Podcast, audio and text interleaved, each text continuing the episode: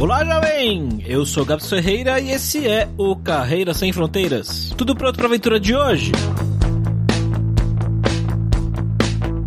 A Carol estudou na PUC, fez relações internacionais e a vida dela mudou quando ela conheceu o namorado em um intercâmbio. Ele era espanhol e ela tava meio de saco cheio do trabalho dela, acabou saindo e achou que seria uma boa ideia ir viver na Espanha e tentar a vida por lá. De início ela foi para Valência, uma cidade que ela não gostava muito, depois acabou passando um tempo em Madrid porque conseguiu um emprego e hoje voltou para Valência, uma cidade que ela aprendeu a amar. Valência é a terceira maior cidade da Espanha, apesar de ser uma cidade relativamente pequena se a gente for comparar com grandes cidades, né? Ela tem 800 mil habitantes, é a cidade que tem praias e uma vida relativamente pacata, já que em 15 minutos você consegue chegar em qualquer lugar de lá. Carol tem umas experiências bacanas para contar pra gente sobre a experiência de vida em Valência e como foi se adaptar nesse processo, né, de viver num país diferente, onde, olha só, quando ela foi para lá, ela não falava a língua.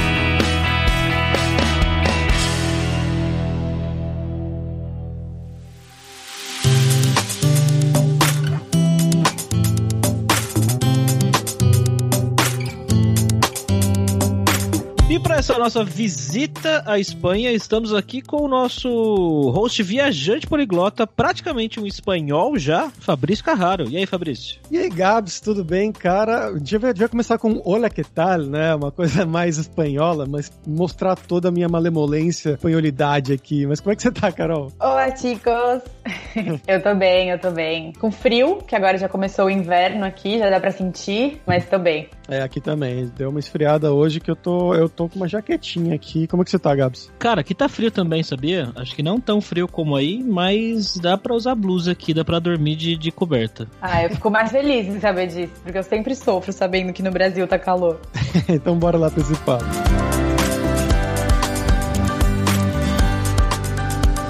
Bom, galera, como sempre, só o nosso jabazinho inicial aqui que o podcast Carreira Sem Fronteiras é oferecido pela Alura Língua, cursos online de idiomas, que eu, Fabrício Carraro, ajudei a desenvolver com métodos que eu utilizei e utilizo para aprender idiomas como francês, italiano, russo, polonês, grego, alemão e assim por diante. E lembre-se que o ouvinte do Carreira Sem Fronteiras tem 10% de desconto em todos os planos, para você estudar todos os níveis de inglês e espanhol com a gente pelo mesmo valor. Então vai lá em aluralingua.com.br barra promoção barra carreira e comece a estudar com a gente hoje mesmo.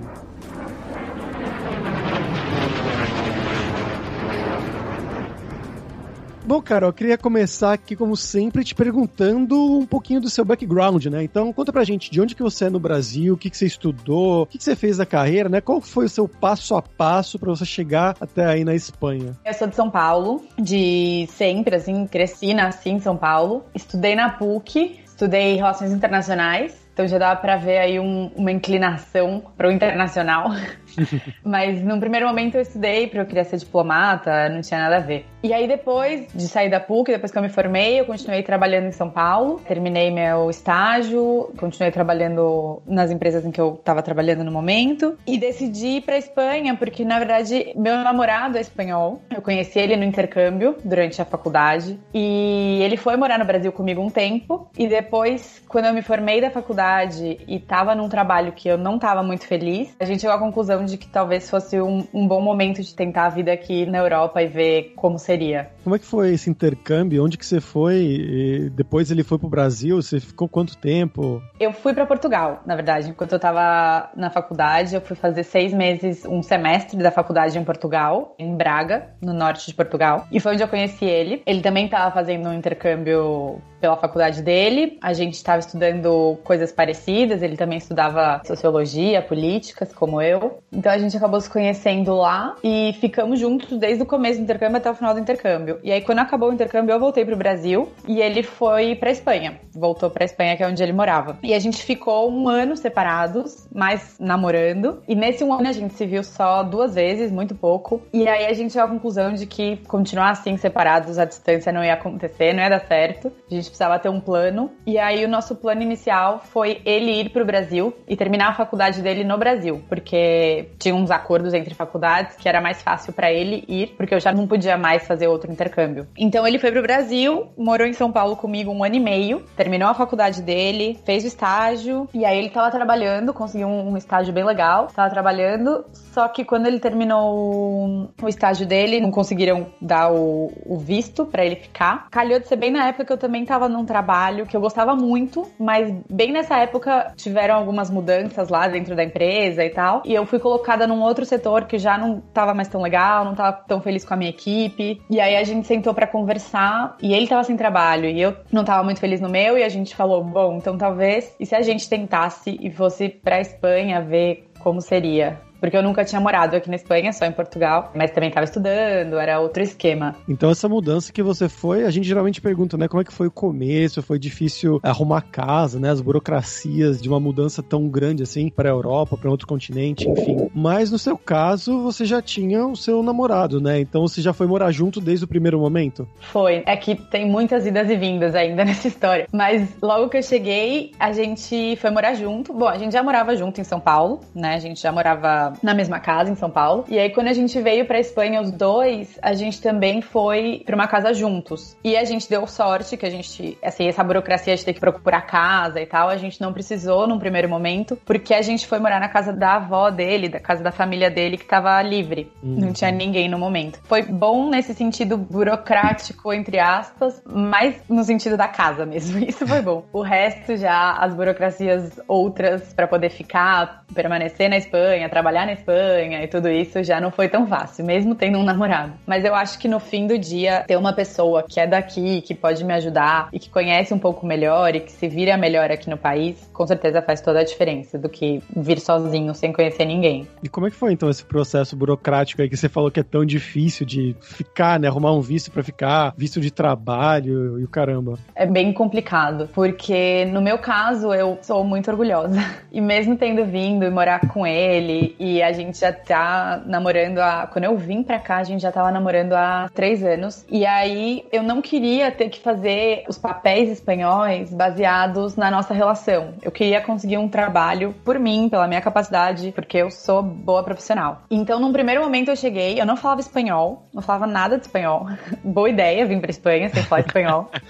aí eu fui fazer um curso de seis meses de espanhol, porque eu achei que seis meses seriam suficientes, partindo do pressuposto de que português e espanhol espanhol são bem parecidos e realmente são. E realmente seis meses foi suficiente. E aí, depois que eu terminei esse curso de seis meses, que foi o que me deu o visto de entrada na Espanha, porque eu vim para cá com visto de estudante, e o meu visto de estudante era para seis meses, exatamente para esses seis meses que eu tinha o curso. Então, durante esse tempo que eu estava fazendo o curso, eu comecei a procurar trabalho desesperadamente, porque eu sabia que depois que acabassem esses seis meses, se eu não tivesse um trabalho que tivesse disposto a me dar um visto de trabalho, eu teria que voltar para o Brasil, ou eu teria que, enfim, encontrar outras maneiras de poder permanecer na Espanha. Eu fiquei procurando trabalho o tempo inteiro que eu estava fazendo o curso de espanhol. No começo era super difícil, porque fazer entrevista de trabalho em espanhol que eu ainda não dominava era muito complicado, muito complicado. Conforme foi passando o tempo, foi ficando mais próximo de terminar o meu visto, eu comecei a conseguir umas entrevistas bem legais na minha área mesmo e já conseguia conversar melhor em espanhol e me expressar melhor, então eu fui indo bem nas entrevistas. Só que eu cheguei a umas quatro ou cinco entrevistas até o final, na última etapa, quando eu falava que eu não tinha o visto e que eu precisava que a empresa me desse o visto de trabalho para eu poder, enfim, trabalhar para eles, eles na hora eles cancelavam e falavam: "Olha, desculpa, a gente gostou muito de você, o seu perfil tem tudo a ver com a vaga, mas não vai dar, a gente não vai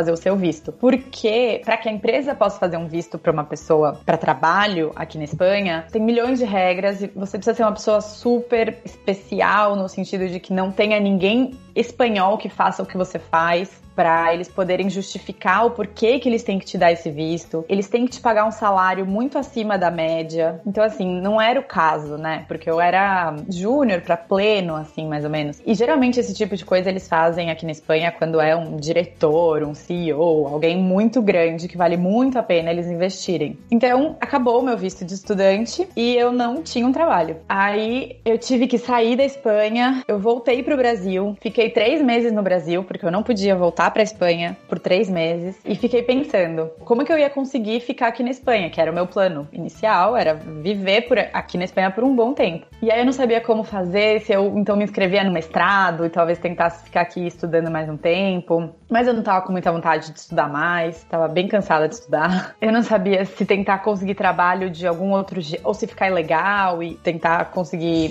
trabalhinhos assim só para pagar o meu aluguel e coisas assim, minhas contas. Mas sempre existiu a possibilidade de eu e meu namorado fazermos uma união estável. E com a união estável eu poderia ficar aqui na Espanha e poderia trabalhar e poderia ter todos os direitos. Mas eu não queria, porque é o que eu falei, que eu sou muito orgulhosa, e eu não queria. Só que depois desses três meses no Brasil, vendo que não ia ter jeito realmente de eu conseguir ficar aqui na Espanha, eu falei, bom, vai, vou engolir meu orgulho e vou aceitar essa possibilidade. Voltei pra Espanha depois que os três meses passaram, e aí eu podia ficar dentro da Espanha por três meses de visto de, de viagem, né? O visto básico de, de, turista. De turista que todo brasileiro tem, né? 90 exato. dias na União Europeia, Schengen. Isso, exato. Esses 90 dias de visto de turista. Então eu voltei para cá e fiz a união estável com meu namorado e dei entrada na residência que eles chamam, né? Que é um cartãozinho como se fosse um, um RG deles aqui, que eles te dão para você poder ficar aqui por cinco anos, a princípio.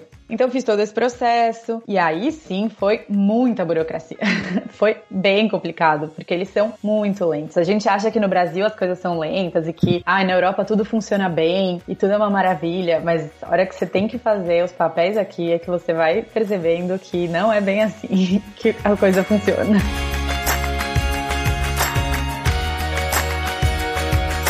Meu Carol, conta pra gente como é que foi a sua primeira impressão quando você chegou aí na cidade de Valência. Você já conhecia a cidade? Como é que foi para você começar a se relacionar com outras pessoas além do seu namorado, fazer amizade e tudo mais? Eu já conhecia Valência porque eu tinha vindo visitar meu namorado já duas vezes antes de me mudar definitivamente. Mas é muito diferente quando você vem visitar e quando você vem para morar. Quando eu vim visitar era tudo muito lindo, a cidade é incrível. Vinha sempre numas épocas que eram festa, que era verão, então tava tudo sempre super animado e super bonito e tal. E aí quando eu vim morar, eu cheguei no inverno e foi horrível, porque eu sentia muito frio, eu não tinha roupa pro inverno que eu cheguei. E olha que Valência é uma das cidades mais quentes da Europa, praticamente. Mesmo assim, a minha roupa do Brasil não dava conta nem, nem de longe. E é o que eu falei, assim, no primeiro momento eu não falava nem espanhol, então era muito difícil para mim me comunicar, eu não conseguia fazer amigos, eu não conseguia nem falar com a família do meu namorado, assim, com os pais dele dele, com a irmã dele, não tinha muita comunicação. Parecia aqueles pinguinzinhos do Madagascar, só sorria a cena. Era eu. não conseguia falar com ninguém. E aí foi bem difícil. O começo foi bem difícil. E ainda que eu não conseguia arrumar trabalho, eu fazia as aulas de espanhol, mas eram só na parte da manhã, então eu passava a tarde inteira em casa sozinha, sem conhecer ninguém, sem ter nada para fazer, num frio. Foi bem difícil a adaptação no começo, bem difícil. Mas aí depois, aos poucos, conforme eu fui aprendendo o idioma, eu fui também me inscrevendo em, em classes de esporte, que eu gosto bastante. Então eu fui fazer futebol, fui fazer vôlei. E aí fui conhecendo mais pessoas, outras pessoas que também não eram daqui de Valência, que também estavam tendo dificuldades de fazer amizade, que também estavam tendo dificuldades de, de visto e de burocracias e tal. E aí fui me reconhecendo nessas pessoas e criando uma amizade com elas. E são meus amigos até hoje, a gente é bem amigo. Ô Gabi, você sabia que além do espanhol, lá em Valência eles falam valenciano? Não. É tipo tipo um espanhol que não é espanhol? Não, na verdade é basicamente a mesma coisa que o catalão. Praticamente o mesmo idioma que o catalão, porque as cidades ficam mais ou menos perto. Eu fui para Valência da última vez, acho que deu três horas e meia, quatro horas de ônibus, algo assim. Então não é tão longe e fica mais ou menos na mesma região geográfica, né? A língua teve uma influência muito grande, né? O catalão e o valenciano eles são praticamente a mesma coisa, mas se você falar com um valenciano, ele vai falar que não é a mesma coisa. Exato, exatamente. É isso mesmo. Eles ficam super ofendidos. Da Espanha eu só conhecia o catalão mesmo, né? E o, o basco, né? Completamente diferente. o galego também, que é, o galego, é igual também. ao português. É. Caramba, velho. E o basco é uma coisa completamente à parte de tudo que você já conheceu na sua vida.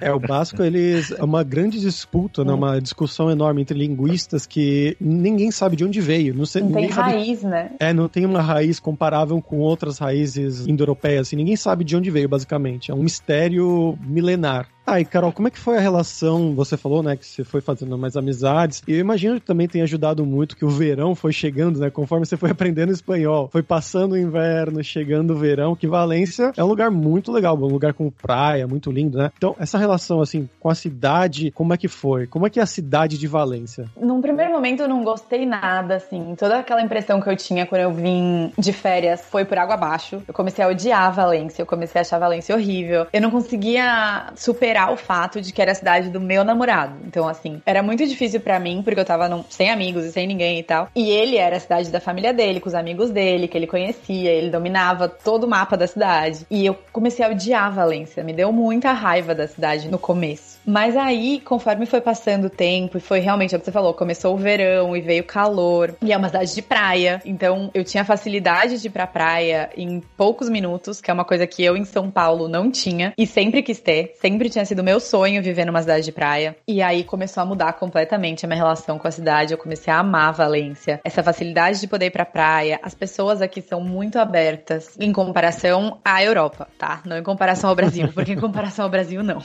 Mas em comparação comparação à Europa, as pessoas são muito abertas. Então, muitas vezes eu ia pra praia à tarde, porque eu não tinha nada para fazer, sozinha. E aí chegava lá na praia e fazia amizade com as pessoas, sem conhecer. Você chegava na praia, via alguém jogando um vôlei, ou via um grupinho de pessoas assim, mais ou menos da minha idade. Eu me aproximava, falava com eles, quase sempre as pessoas eram super receptivas, agradáveis, te tratavam bem. E no fim, sempre saía da praia e ia tomar uma cerveja com eles. E muitos desses que eu conheci na praia são meus amigos até hoje, assim, grandes amigos mesmo. E que vivem aqui em Valência também. E que muitos são estrangeiros, mas moram em Valência há muito tempo. E tem muitos valencianos também, que também são muito gente boa e que super te agregam, assim. Mesmo quando você chega do nada, eles nunca te viram na vida. Caramba, fazer amizade na praia é um conceito legal. Acho que eu nunca fiz isso. É, eu nunca tinha isso. feito também. Gabs acabou de passar passar uma semana na praia aí. Não fez nenhum amigo lá? Não, não dá, né? Não pode conversar com as agora, né? pessoas. Né? Covid, etc. É verdade, é verdade. eu nem sabia que tinha praia em Valência. Acho que eu não sabia muita coisa sobre Valência, a não ser que tem um time de futebol aí. Tem dois. Tem dois? Tem dois. Um chama Valência, então é fácil de saber. Mas o sim. time da família aqui do meu namorado é o segundo, chama Levante. Ah, sim. Eu não sabia que o Levante era daí. É, daqui também. Американская фирма Transceptor Technology приступила к производству компьютеров «Персональный спутник». Vamos agora para o nosso momento viajante poliglota com o Fabrício Carraro, que se eu não me engano, foi recentemente para Valência? Exatamente, eu fui muito recentemente para Valência, fiquei na casa da Carol, inclusive, com ela e com o namorado dela, com o namorido, sei lá. Mas é uma cidade, bom, fantástica, né? Eu gostei bastante. Foi minha segunda vez lá e a primeira vez que eu fui para lá, eu fiquei, na verdade, muito, muito, muito surpreso, porque é uma cidade completamente limpa, organizada, moderna. O centro da cidade, eles fizeram umas construções lá, não sei mais ou menos quanto tempo, você sabe, Carol, uns 20 anos, talvez, ou mais, ali a parte do, do centro de artes. Da cidade das artes da ciência? Isso, das artes da ciência, isso. Ah, eu não sei quanto tempo faz que foi construído. É como um complexo, uma estrutura super moderna que tá no meio da cidade, que é lindíssimo, lindíssimo. É um negócio que você fala, uau, realmente impressionante quando você passa por lá. Posso falar uma curiosidade sobre sobre a Cidade das Artes da Ciência? Pode. Ela foi construída pelo Calatrava, que é o arquiteto que fez o Museu do Amanhã no Rio de Janeiro. Olha só, não sabia dessa, legal. A arquitetura é bem parecida. Para quem conhece o Museu do Amanhã, pode ter aí uma ideia, criar um pouco a imagem na cabeça de como é a cidade daqui de Valência também. Eu fiquei, inclusive, hospedado lá na frente do estádio Mestalla, que é o estádio do Valência, Gabs, e fui, inclusive, num jogo que era um amistoso de início de temporada. Era Valência Inter de Milão, mas só pra ir, né, pra conhecer, foi bem legal. E, bom, dicas culturais aqui, eu vou dar uma dica mais geral, né, de um filme espanhol, muito, muito bom, filme da Netflix, que é O Poço. Você assistiu, Gabs? Sim, cara, esse filme é foda. Muito, muito Meio bom. pesado, é. assim, né? Mas é bom. Chama The Platform em inglês, ou El Hoyo for, uh, em espanhol, que é uma mistura de. Bom, é, é meio que uma ficção científica misturado com um filme de suspense, com um background de social, assim, na verdade, né? Pra quem assistiu aquele filme O Expresso do Amanhã com o, o Capitão América, o Chris Evans, é mais ou menos o mesmo plot, né? Que tem que aquele lá era o trem que era separado em castas, né? Então o trem, você ficava com o povo nos últimos vagões, o povo, né, morava nos vagões de trás, e aí se você fosse indo para os vagões da frente, tinha as pessoas mais de classe média, e lá na frente ficava a nobreza, como se fosse assim. E aí no filme, nesse filme do Chris Evans, eles iam meio que indo vagão após vagão até chegar lá na frente, né? Meio como se fosse uma rebelião. Já no poço é pouco diferente. É o poço nos andares lá de cima, como se fosse um prédio gigante que vai indo para baixo e tem uma plataforma que vai subindo e descendo no meio com comida. E quem tá lá em cima recebe toda a comida que chegou. É o primeiro que tá recebendo toda aquela comida, então você pode comer quando você quiser. E conforme essa plataforma vai descendo, vai acabando a comida. Então as pessoas que estão lá no andar, não sei, 50, tem quase nenhuma comida e as pessoas que estão no andar 200 estão literalmente morrendo de fome. E a cada mês, se não me engano, eles trocam você de andar. Então nesse mês você tá, por exemplo, no andar 6, no próximo mês você pode estar tá no andar 247, que aí você vai ficar um mês morrendo de fome. E tem toda essa história social das pessoas tentando fazer uma sociedade um pouco mais igualitária, mas a sociedade meio que lutando para manter o status quo. É uma metáfora bem clara. Crítica assim, social fudida, como diz o pessoal no Twitter. Crítica social. Exato, é uma metáfora bem clara, assim, é uma alegoria bem clara, mas é um filmaço, gostei bastante. Muita gente não gostou também, entendo, mas eu pessoalmente gostei bastante. Tá aí o poço da Netflix. Mas, Carol, dê mais dicas pra gente de coisas pra se fazer na cidade de Valência. Nossa, Valência, olha, a primeira coisa é praia. A maioria das vezes que você vai vir pra Valência vai estar sol, porque Valência é a cidade do sol aqui na Europa, ou na Espanha, não sei se eu inventei que é na Europa. Tem sempre muito sol, os dias são sempre bem bonitos, então eu acho que as praias valem muito a pena. E num jogo de futebol, que nem você fez, acho que é uma, uma ótima ideia também, porque tem dois times, né? Então sempre tem jogo acontecendo. A Cidade das Artes e das Ciências é uma coisa que tem que ver também, porque é muito bonita. O Oceanographic, que chama, que é o aquário de Valência, é o maior aquário. Muito legal. É, né? É o maior aquário da Europa, se eu não me engano. E é super bonito também. Sempre tem umas atividades, sempre tem umas exposições, mais ou menos. Sempre tem algumas coisas acontecendo, então vale muito a pena. E o centro histórico de Valência, eu acho que é a coisa mais linda de Valência. Então todo mundo tem que conhecer, porque Valência, ela tem um rio que passa no, no meio da cidade inteira. Ele vai de uma ponta a outra da cidade. E é um rio que hoje em dia, na verdade, é um parque, porque eles mudaram o curso do rio, porque há muitos anos atrás esse rio encheu, inundou e inundou a cidade inteira e causou caos. Então eles mudaram o curso do rio e onde antes passava o rio, hoje é um parque. Um parque lindo, super bonito, que corta a cidade inteira. E aí em cima desse parque tem várias pontes e muitas delas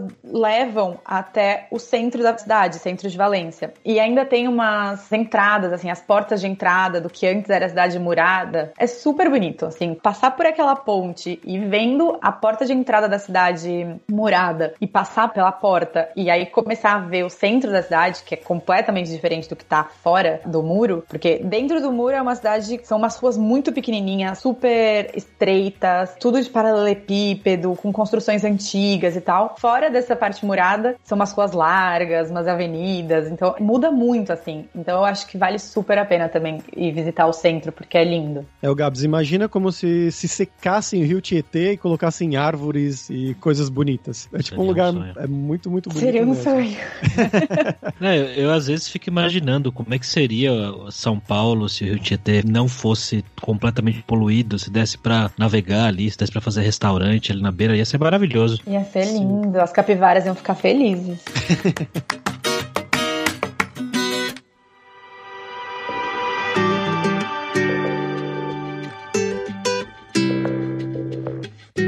Mas, Carol, aproveita então, e agora voltando pro assunto mais de trabalho, né? Uhum. Você contou a primeira parte, né? A primeira fase de como foi esse tentar arrumar um trabalho como estrangeira sem ter visto, sem ter nada, né, nenhuma ligação. Mas depois de fazer a união estável, eu imagino que tenha sido mais fácil, né? Foi, não. Depois que eu fiz a união estável, foi questão de semanas, assim, porque é isso que me dava mais raiva, assim, no começo, porque tinham muitos empregos que estavam de acordo com o que eu tava buscando. Eu era a pessoa que eles estavam buscando, mas tinham esses entraves burocráticos que não deixavam isso acontecer. Então, a partir do momento em que eu consegui a residência, foi super fácil encontrar trabalho. é, e eu já falava espanhol, então foi fácil também. E eu dei a sorte de que a empresa que me contratou, eles precisavam de uma pessoa que falasse português, porque eles tinham um cliente brasileiro. E era português do Brasil também, que é uma coisa importante, porque tem várias aqui empresas que precisam de português de Portugal, porque tem muitos contratos com empresas portuguesas. E apesar de ter morado em Portugal, o português de Portugal, para mim, já faz anos que eu não uso e é bem complicado. Então eu dei sorte que era português do Brasil que eles queriam. Então foi rápido, eu consegui o trabalho, só que tinha um porém, que o trabalho era em Madrid. Eles precisavam que eu fosse para Madrid, morar em Madrid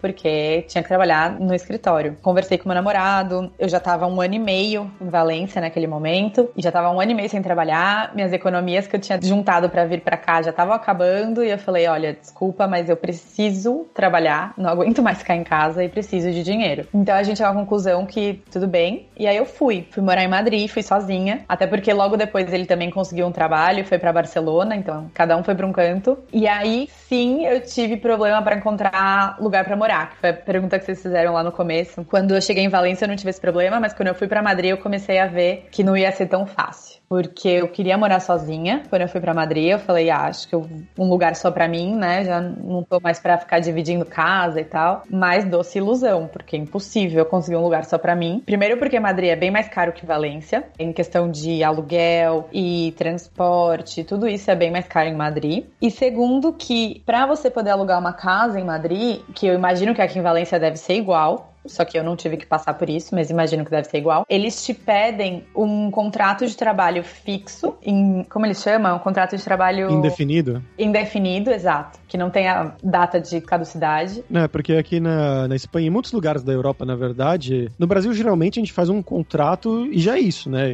E acabou, não tem data de validade. Pelo menos na área que eu trabalhava. Já aqui na Europa, em qualquer área, programador, não importa. Eles podem fazer talvez o primeiro contrato de um ano só para ver como é que vai ser, e aí depois eles renovam ou por mais um ano, ou alguns anos, ou indefinido, que é o mais normal. Mas você pode conseguir um contrato indefinido logo de começo também. Exato, exato. O meu era um contrato para três meses só, que era o período de prova, né, que eles chamam, e depois que passassem esses três meses, eu ia pegar o contrato indefinido. Mas eu cheguei em Madrid com o contrato de três meses, então ninguém queria alugar a casa para mim, porque eu não tinha um contrato indefinido ainda. E além do contrato, eles te pedem os seus últimos três olerites. E era impossível ter os meus últimos três olerites, porque eu nem tinha começado a trabalhar ainda. Então é super difícil conseguir casa, assim, pra ficar sozinho, pra morar sozinho. Então eu tive que voltar atrás e decidir, então, dividir casa, porque pra alugar quarto é bem mais fácil. Porque daí alguém já alugou a casa e você só paga para essa pessoa o seu quarto. E daí foi isso. Daí eu fui dividir casa e aí consegui uma casa bem legal, com mais dois espanhóis, dividir casa casa com, com espanhóis.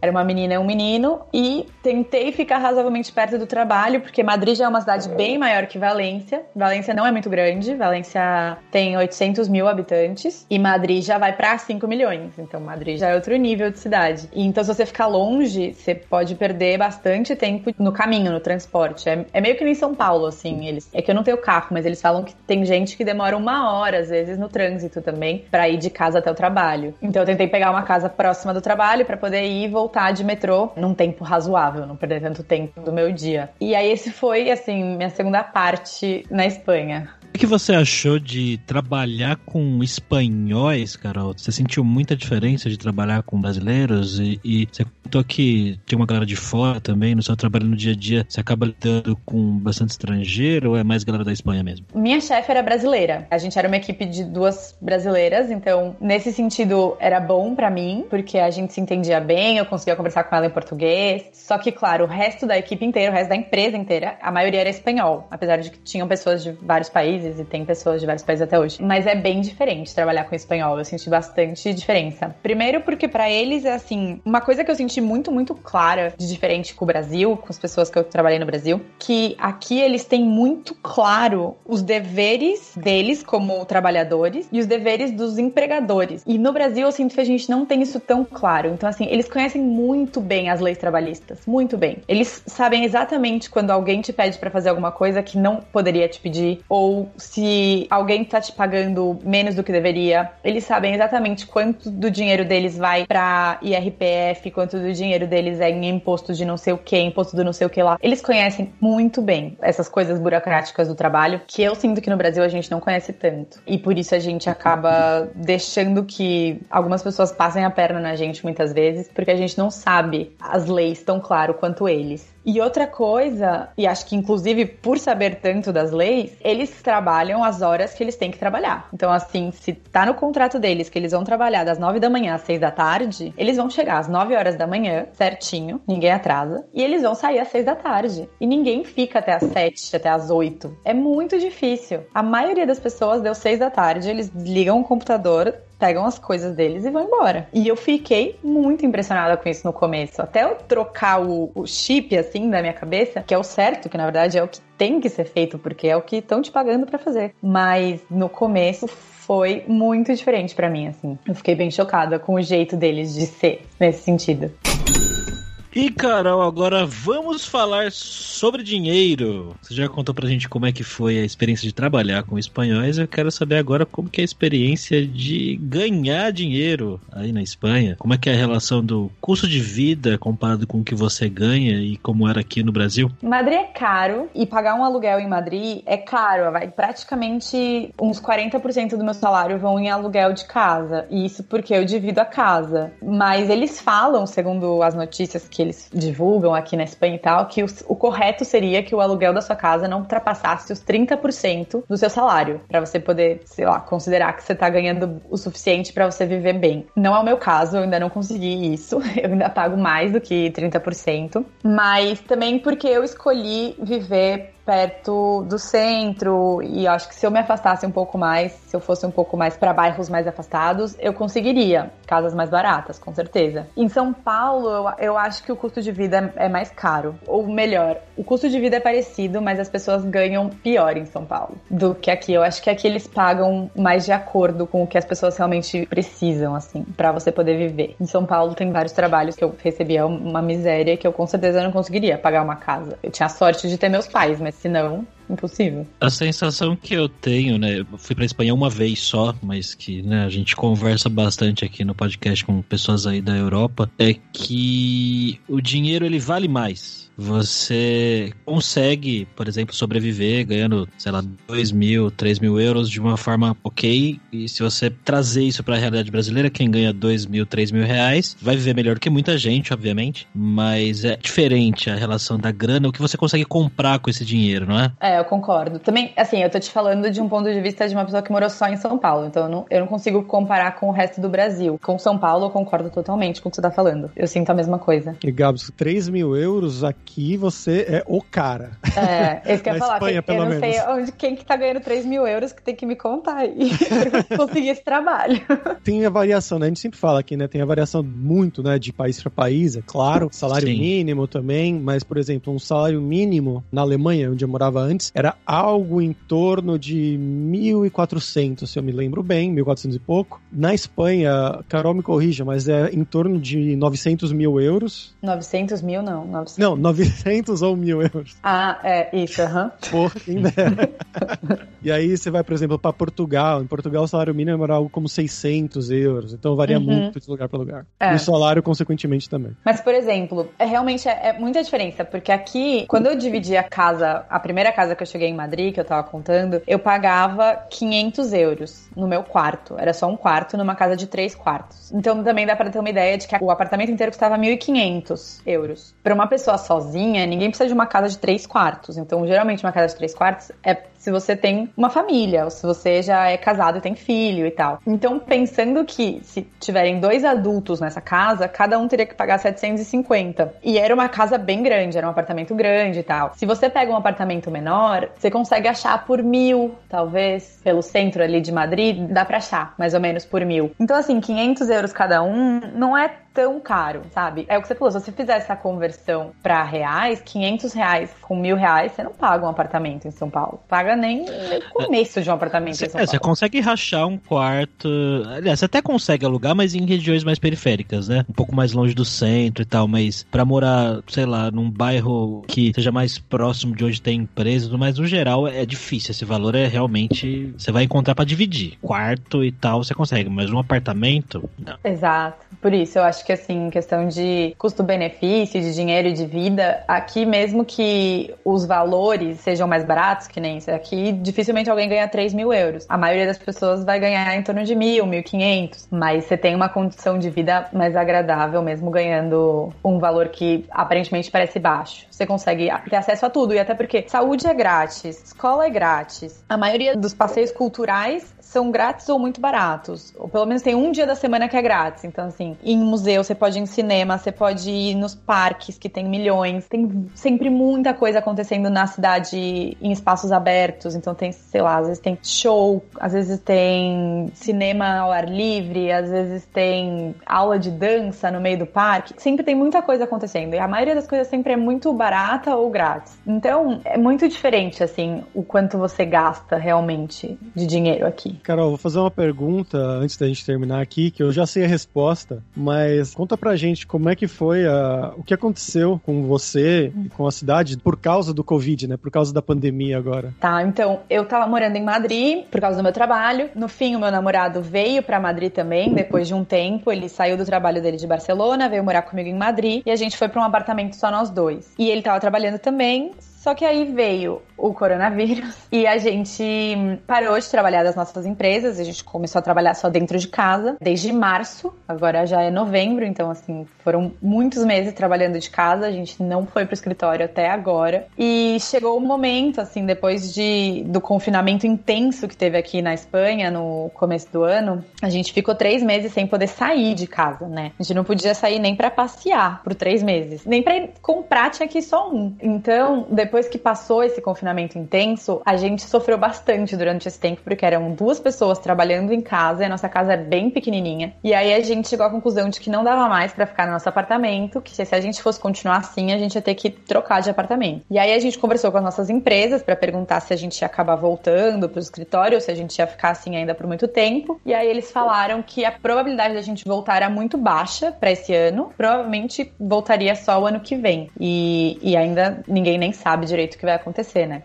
Então a gente falou: bom, então se a gente não vai voltar para o escritório esse ano, a gente não tem nem por que ficar aqui em Madrid que é tudo muito mais caro. A gente poderia voltar para Valência, que é onde a gente tem a família do meu namorado, muitos dos nossos amigos, é a cidade que nós dois gostamos muito e que tudo é mais barato. E daí a gente deu uma pesquisada, viu se a gente já conseguia achar algum apartamento em Valência agora durante esses tempos. E aí a gente achou. E aí a gente falou: "Ah, então vamos organizar todas as nossas coisas, juntar tudo, colocar em caixa e vamos de novo para Valência". E aí agora estamos nós de novo em Valência. Essa cidade que já tive ódio e agora amo e volto para ela até correndo quando eu posso. O que te fez gostar de Valência? O que, que você curte hoje aí que você fala, nossa, eu gosto de Valência por causa disso daquilo? Eu acho que o que eu mais gosto de Valência é a vibe, assim. O clima, a galera, tem todo aquele clima de cidade de praia, as pessoas têm outro ritmo, as coisas não têm tanta pressa quanto Madrid tem, quanto São Paulo tem. O trabalho não é a prioridade de todo mundo aqui, as pessoas priorizam muito mais o tempo livre delas, poder sair do trabalho um pouco mais cedo para ir pra praia, para ir pro parque, que corta cidade. E é isso, as pessoas são mais abertas também aqui do que em Madrid, as pessoas são mais simpáticas. A temperatura, a temperatura com certeza também é uma coisa, um ponto alto de Valência, bem mais quente do que o resto da Espanha. E eu acho que é isso, é cidade de praia e poder ir pra praia quando eu quiser. E é uma cidade pequena também, então assim, tudo é mais perto, tudo é mais rápido. Em 15 minutos você tá em qualquer lugar da cidade praticamente. Não tem trânsito, tem esse climinha de cidade de, de interior, de cidade pequena, mas ao mesmo tempo é a terceira maior cidade da Espanha. Então também tem tudo de cidade grande. Mas tem as coisas boas das duas. Tem as coisas boas da cidade grande e as coisas boas da cidade pequena. We've had a problem here.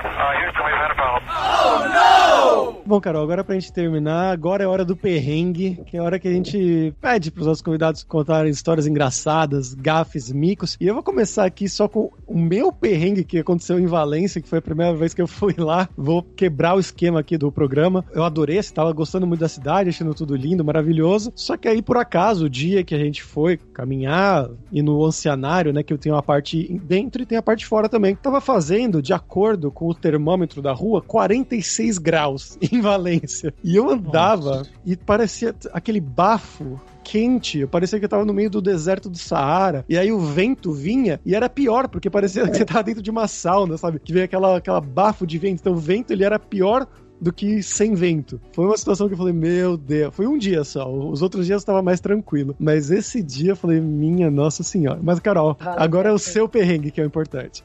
Cara, eu tenho tantos, tantos, tantos. Tem um grande perrengue que eu acho que muita gente da Europa passa, que é o fato da luz do banheiro ser do lado de fora do banheiro. Sim. É horrível, porque várias, várias vezes já aconteceu comigo de eu entrar dentro do banheiro, fechar a porta, trancar a porta e me dar conta de que a luz não tá lá dentro, a luz tá do lado de fora. Só que aí, você já, às vezes, você já tá assim, não tem mais um segundo para esperar, já tem que fazer o xixi. E aí, várias vezes já fiz xixi com a luz apagada. Várias.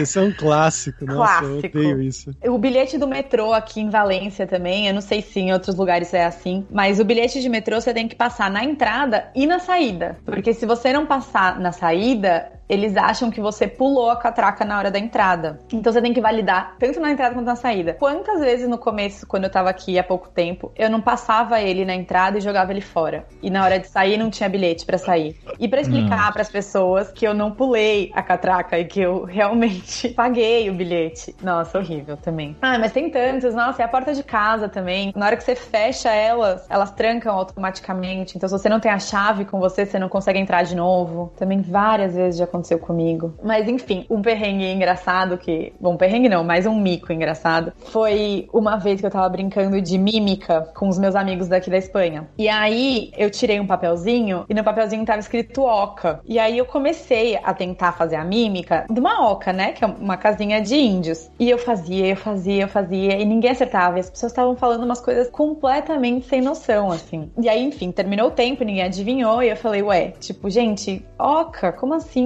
Ninguém percebeu que era uma oca. E aí eles morreram de rir, gargalhavam de rir. E eles falaram: Menina, você tá doida? Oca aqui é um pássaro. Oca é tipo um cisne, é tipo um pato. Não tem nada a ver com o que você tava fazendo. A gente nem sabia que a casinha do índio tinha um nome que chamava oca. Isso nem existe no nosso vocabulário. Acho que a gente só aprende isso no Brasil mesmo, né? Alguns poucos, poucos lugares.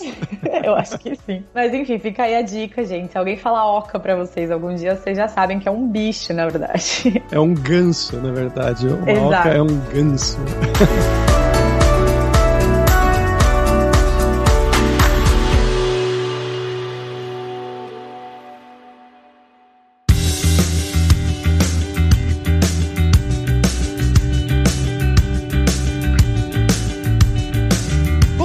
por hoje é isso. Muitas graças pela sua audiência. E se você gosta do Carreira Sem Fronteiras, recomende para cinco amigos, para nossa comunidade crescer sempre cada vez mais. E entre no nosso grupo do Facebook, o Carreira Sem Fronteiras, para você ter mais dicas sobre empregos, mercado de trabalho no exterior, tecnologia e também sobre a língua inglesa ou até o espanhol. E não deixe de conhecer a Lura Língua para você reforçar o seu inglês e o seu espanhol e dar aquela força, tanto no seu currículo quanto na sua vida profissional, que foi algo que a Carol destacou muito bem durante o episódio, né, da dificuldade que foi para ela começar a fazer entrevistas e se relacionar na cidade lá de Valência, sem falar o espanhol muito bem, né? Com aquele portunhol chumbrega que você tem vergonha até de falar alguma coisa. E claro, a gente tem os cursos de espanhol aqui da Lura Língua. E só lembrando que o ouvinte do Carreira Sem Fronteiras tem 10% de desconto em todos os planos. Então vai lá em aluralingua.com.br barra promoção barra carreira e começa a estudar com a gente hoje mesmo. Além também, é claro, da alura.com.br que tem mais de 1.200 cursos de tecnologia, tanto nas áreas de programação, de marketing, design, business, soft skills, curso de como você criar o seu currículo em inglês ou em espanhol para mandar para o exterior. Então, com certeza vai ter o curso para você. Então, pessoal, até a próxima quarta-feira com uma nova aventura em um novo país. Tchau, tchau.